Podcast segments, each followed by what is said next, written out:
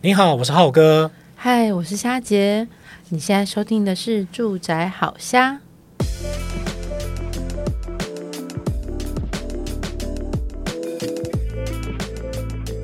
哦，最近这几集我们都在讲房贷啊，好像大家觉得说，哎，房贷怎么感觉好像很大的一个题目，好像都讲不完。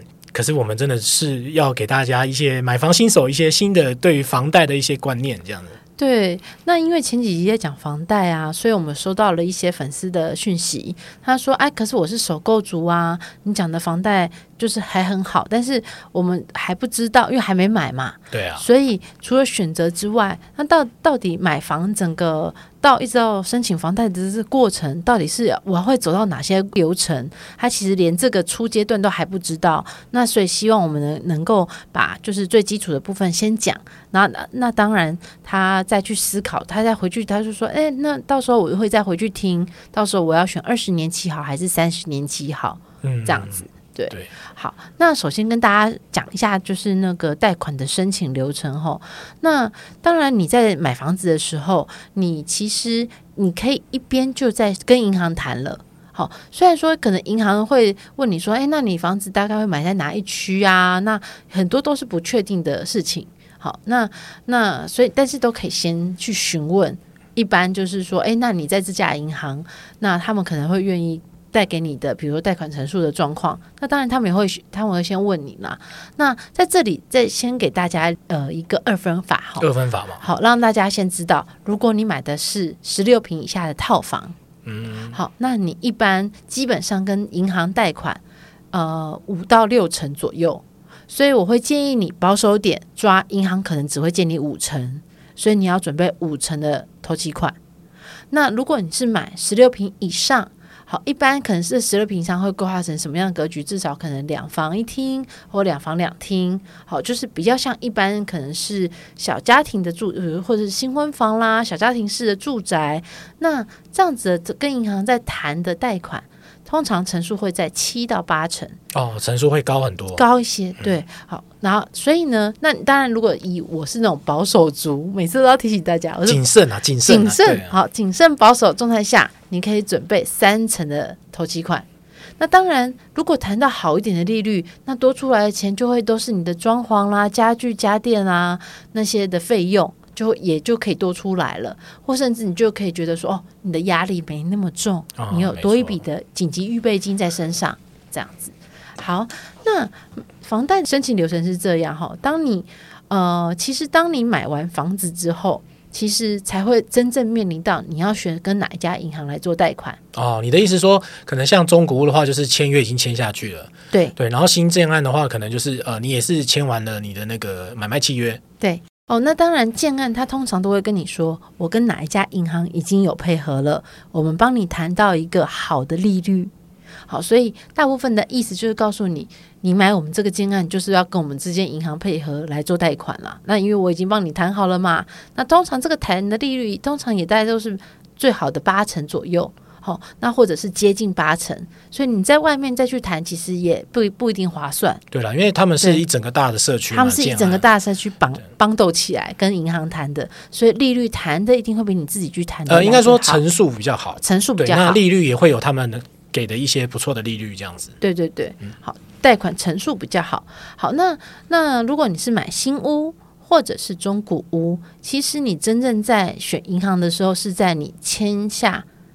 那个买房就是不动产契约书的那那个那一刻起，好，你才要思考。代书也会提供你说，哎，我们跟我们这呃这间配合，就我们有几家呃这附近配合好的银行，他会推荐你。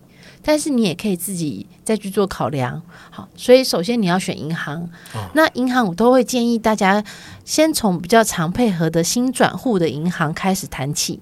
好，那因为。他会知道你固定薪资是多少，所以你跟他谈的，因为他知道你收入每个月什么时候下来，然后然后收入多少钱，所以你对他来讲，你的信用分数比较高。对，好，那他当然他会给你好比较好的贷款成数。好，那再来，如果说，诶，那。这个他的成数我觉得也还好，或者是可能公司是选到了一些比较小众的银行，你还是想跟一些比较大家的银行来做谈，那会建议你可能比如说信用卡有往来的银行，好，那当然，如果说你的比如说，诶，每每一期其实你的刷卡都有正常还款，好，那没有启用到呃，比如说循呃循环利息，那对银行来说，你的信用评分是好的。好，那那或者是可能你有你有跟他有之前有跟他做信贷，小额贷款，但是都有如期还款。好，对你来说，你的信用评分是高的，那当然你，你你的你跟他在谈你的贷款成数来讲，其实也会比较容比较好谈。对啊，因为其实廉政中心都有相关的那个资料嘛，对，对啊，代表说，哎，你是一个很优良的一个借款人。嗯嗯，好，那再来就是好，那你当你选择好银行之后呢，接下来就是跟他，他就进入到他的申请房贷的一个流程了。那银行就会启动一个叫做不动产鉴价。他们会派出竞价人员去实地去看你这间房子的屋况。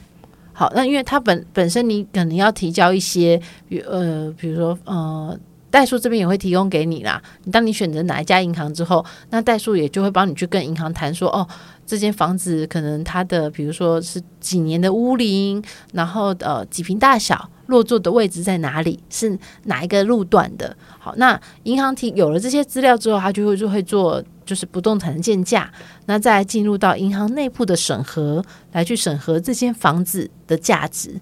那为什么要审核这个间房子的价值呢？主要当当然，他还是要考量到银行的承担的风险。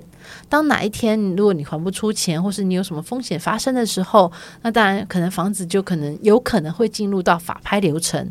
那所以他也要去评估说，那这些房子的价值到底高还是低？嗯，好，那他会评估这些价值高低之后，再来告诉你说，哎，那跟你要约定签约了。嗯，这时候你才会知道说你实际贷款的成数是多少啊？哦，了解。直到签约那一刻，你才会知道。有点像是那个征征信社这样，他说：“哎、嗯，我可以贷给你多少钱？嗯、那我也要先知道说你这一间房子它的那个价值是什么。那我确定好之后再来跟你谈后续的签约，这样。”对，所以有时候你你有可能心里预设，你跟在银行跟谈的时候，你会预设给他说：“哦，那我我我希望能够贷到多少钱？”但是往往有有时候不一定能够，他会全贷给你。嗯，对，有时候会打折的。好，那就像我刚刚讲的嘛，你明明可能诶觉得说，诶这个我那个二十四平啊，三十或者三十五平啊，那我信用良好啊，好，那但是也有可能落座的地段比较偏远，所以你原本预设的，比如说贷款不到八成，他可能只有给你，比如说呃七成六，好，那就不一定贷到满了。对，那我也补充一下，因为其实过往会有两个经验，嗯、可能大家都会有个疑问啦，就是说，呃，房仲啊，或者是屋主啊，甚至代书，他们都会跟我保证说，哎，我这房子一定可以贷贷到多少层？嗯、呃，其实这个是可以让你，这个这个就是你让你参考用的啦，因为基本上就像虾姐讲的，你最后能贷到多少层数，其实是银行他们自己去做房屋限制的那个调查这样子。对，那第二件事情就是说，房屋限制啊，其实怎么去评断呢？其实每家银行有他自己内部的一个可能城市啊，或者是一个审核的一个建价的一个一个公式在里面，所以其实各家银行它可以审出来的结果要贷给你八成啊，还是六成啊？其实这个也是很难说的。所以最终还是要呃前如前面小姐讲的，就是你在确定签约前，银行才会告诉你说，你这些房子可以贷到多少成这样子。对，那最后就是抵押权设定了。那当然，通常抵押权的部分就是你那间房子啦。通常这个是比较大宗，百分之九十都是就就是你的那间房子就是。你跟银行借款的抵押，好，那再就是拨款的部分了。那他会跟你确认你的交屋时间，好，那就会在就是确认交屋之后，把款项拨进履约保证账户当中。对对，不过其实这个流程啊，就是它是需要一些时间啊，有些是可能呃，通常我们都建议大概抓一个月的时间啊，然后通常签约也会，其实在签约当下就是做一个对保啦，对，所以它是一个呃既定的流程这样子。那可能大家会觉得说啊，我还要准备这些资料啊什么的，所以其实这时候你就可以思考说，请代书来帮你做后续的事情。是的，当你已经谈妥某一间银行之后呢，那请将银行的窗口提供给你的代书。好，那代书自然就会去找这个银行窗口，提供给他相对的房屋资料。对，那跟一些一些签约的，比如说呃，你们你们代数手上都会有一些，比如说履保的账户资讯啊。到时候他如果说已经申请下来、签约下来了，钱要拨到哪里，这些他都会跟银行的窗口做确认。好，所以你只要在跟银行说，跟你约定说，哎，那我们已经确认核，就是确认确认核保下来了。好，那我们来签约，就是你可以过来做签约了。那我们。就会谈一些你相关签约的流程跟手续，以及最后谈定的就是贷款陈述。对，那你那个账签下去之后，后他后续就会依照代书所提供的一些相关的时程，将钱汇入到履约保证的账户当中，嗯、好让你完成相关的手续。对。不过第二题啊，就是大家也都会问说，我们知道是那个房贷款的申请流程啊，那申请的贷款人啊，到底要什么条件啊？那我也跟大家简单的说明哦。其实贷款人的申请条件最重要就是说，诶，你有一个固定的收入，然后你是从事什么职业？因为这个就影响到说银行去审核你的还款能力这样子。对，那另外就是说，你身上呢到底有没有其他负债？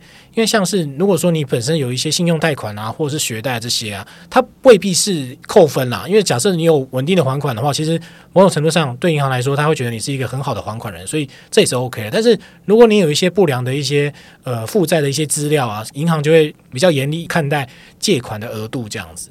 对，那第三个就是说，你过往有没有一些催缴利息啊，或者说被停卡的这些经验？因为这些其实对银行来说，他会觉得，其实你在金融商品的使用上啊，你可能没有做好一个把关的做法，所以他会觉得说，这个会影响到后续房贷还款的价值。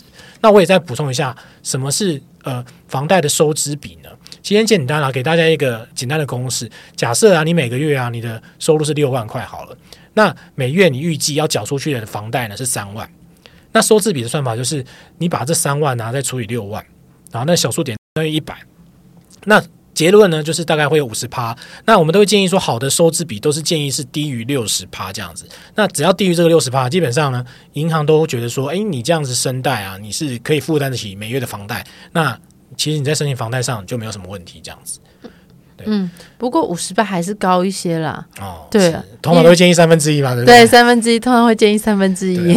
全户收入大概呃，如果生成三等份的话，就是不要是超过三分之一，就是尽量是压在三分之一以下。对，压力才不会这么大啦。嗯，不然你刚刚讲一半，我都会觉得哇，瞬间压力就来了。对，就是给大家希望比较抓紧一点，就是不要好像 哎很从容哦这样，因为其实每个月这样还下来，哎也是不少钱哦。也是不少钱，对啊，因为你难免有时候会有，比如说嗯。不小心意外受伤嘛，或者是这个月可能身体比较不舒服啦，你可能会会有一些，比如说或者是额外的开支，你想去旅游，或或者是有一些，比如说呃，像现在那七夕准备要来啦，什么情人节礼物啊，哦、是不晓得开支吧？对对对，买个名牌包。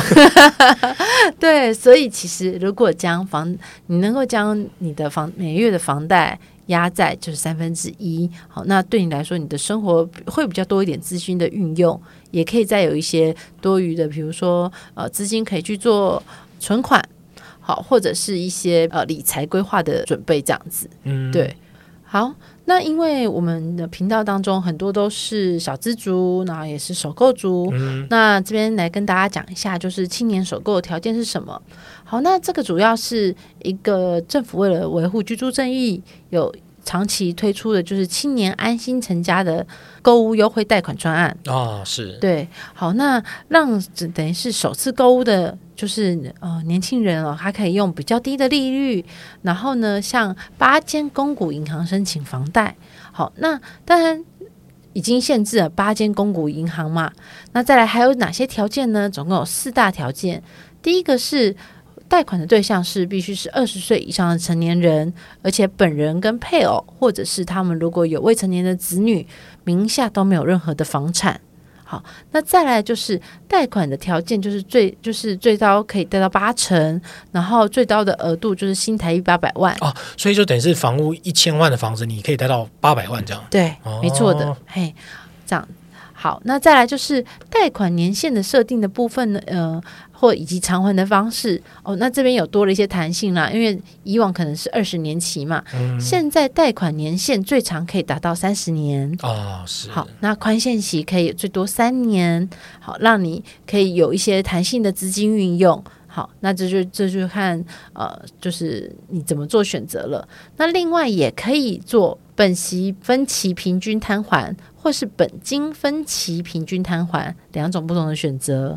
好，那第四呢，就是贷款利率的部分呢，它是用一段，它它会有一段式的机动利率跟两段式的机动利率，或者是混合式的或固定式机动利率来择一哈，那不一定要就是一经选定就是之后就不能变更了。嗯，对。那其实我觉得这个。对于年轻人首购族来说，其实是弹性还蛮大的。一来，其实你当然你只要符合资格之后，你可以贷到很高，最高八成嘛。那再来，其实呃，你也还有二十年跟三十年的方式来做选择。那再来，呃，贷款的利率也还会有不同的方式来做选定。那我觉得这个其实是呃，如果有符合资格的话，那我觉得都会建议走这样的方案。对，嗯、好，算是一个呃。新手出街的一个选择方案，对不对？嗯，因为我知道有些人他也不一定会用政府的这个方案啦，就是呃八大关谷银行，他可能也会找民间的。对，那我也跟大家补充一下，其实呃民间的呢，它的叫做首购的首购方案啦。那首购方案基本上就是基本你不要有任何你名下没有任何的不动产的那个申请贷款的话，其实都符合首购这样子。对，那它的利率可能跟政府给的那个公告限制利率又不太一样。对，那还款方式也不一样，有些甚至还可以提前的还款。对，那我觉得就是可以，大家可以再去查一下，看说，哎，你跟哪一个银行比较熟悉，甚至说你的新转户是某一间银行，你也可以先去问问看相关方案这样子。对对，就是这都是给年轻首购多一点的选项啦。嗯，对，那民间银行也是啊，政府推出来，那他们也会有推出相关因应方案的。对，毕竟他们也是竞争关系这样。对，也是竞争对手。好，那。当然，大家会问啊，那我要怎么样才能够就是呃保持我的信用良好？因为刚刚讲一一直在讲到贷款陈述嘛、哦，对，最常见就是有些人他申请房贷，他申请老是申请不过，对，所以要要请大家从现在开始，好，不是不是等之后，从即刻起。你要开始跟银行保持你要良好的互动。什么是即刻起？就是当你开始决定，哎，好像可以买房了，好像想买房了，还没还没，哦，不能哦，还没到那个时候，还不到。哦、你从现在此刻起，不论你的买房，你是五年后要买房，十年后要买房，还是二十年后买房，你都要从现在此刻起跟银行保持良好关系，哦嗯、因为连相关的廉政中心都调阅得到。哦，他们是一体的，他们是一体的哦。对，都能调到你要怎么样呢？能够让你的在信用评分成数高呢？首先，谨慎使用信用卡。哎，我们不是打广告。好，对，谨慎使用，谨慎使用。什么叫做谨慎使用呢？就是不要有迟缴记录，再来呢，也不要动用到循环利息。好，那这就这就叫做好的使用信用卡。对，好，那再来呢，要有固定存款。好，所以当银行认定为，诶，你你除了比如说你有使用信用卡，而且你还能够有一一笔存款，对他来说，你把他把他就会觉得你是会理财的人，嗯，好，也会帮自己做，也是也是比较谨慎的人。那对他来说，你的信用评价会相对会比较高。好，那再来就是说，减少不必要的分期付款。好，因为现在很容易是刷卡零利率啊，或者是什么十二期负担啦，或者是有一些他会说啊，我给你分，比如说分二十四期，好，但是我就多收我多少收你一个一趴两趴。有些有些年轻人可能就会就就说啊，那我好想要某一个高价的商品，我好想要那一只高价手机哦，所以我就跟我就跟这个网购平台，我就动用了二十四期。好，然后也选择了，它可能不是零利率哦。好，不论你是选择零利率，或者是呃有带有利率的，那只要你常动用到这个分期付款，那对银行来说就表示，哎，其实你你都是在自己没有负担能力的状态下，一直在动用这样子的一个分期来做减轻。那你这种分期养成习惯的，其实是债台高筑的概念啊，没错。对，嗯、好，那对他来说，其实也是。会扣分的。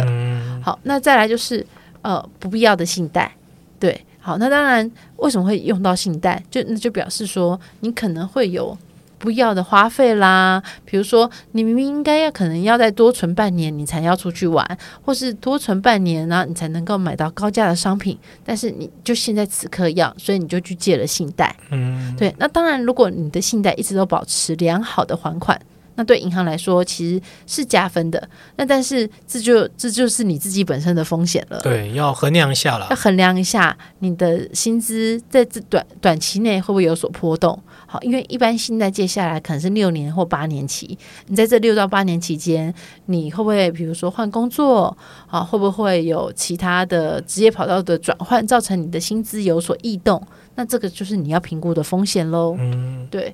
好，那再来就是会建议大家从新转户开始做声贷。好，那当然因为新转户都知道你每个月多少收入嘛。好，那所以，但是他给你的你的信用评分，在这家银行来讲是应该会是最高最好的。嗯，对。OK，那当然，其实贷款就是刚浩哥有提到的，多评估。不论像我们刚刚提到的，就是青年首购的安心方案，你可以去考虑之外，民间就是银行的一些方案，其实你也可以去做考量。好，那多评估几家银行，然后多去询询问，其实对你来说，放款下来的几率以及你能够谈到好的贷款陈述的这件事情，就会是比较容易的了。对啊，因为毕竟买房子啊，还贷款，它也是一个很长时间的事情啊。那找到一个可以跟你很好配合的银行，那包括让你还款压力上，你的呃财务规划上都是你可以应付的，你可以接受的，那其实还蛮重要的。总总不希望说，呃，你找了一个可能可能跟着你的利率。跟你的还款的一个节奏不太一样的银行，然后到最后你在还款的时候，其实那个压力这么大，那可能后续你又会想要转贷啊，或什么延伸一些其他没有必要的问题，那其实也是有点得不偿失，对。嗯，没错。嗯，好，那希望这集对于就是首购族，我们就也补充了一些，就是从贷款当中的一些资讯哦。好，那就可以开始，就像之前一直在讲的，今年虽然房市看起来很冷。好，那但是现在正是买家市场了。好，那有心动去行动吧，去看看你喜欢的房子。嗯嗯，喜欢这一集的话呢，也别忘了分享给你的朋友。那也欢迎帮我们五星推荐。那有任何的想法呢，可以直接在 Apple Podcast 留言，或者是到呃住在好虾的粉丝团私信给我们，IG 也可以私信给我们哦。那谢谢你今天的收听哦，我们下次聊，拜拜，拜拜。如果你喜欢今天的内容呢，别忘了到 Facebook 搜寻“住宅好虾”，让我们陪你瞎天瞎地瞎聊房事相关大小事。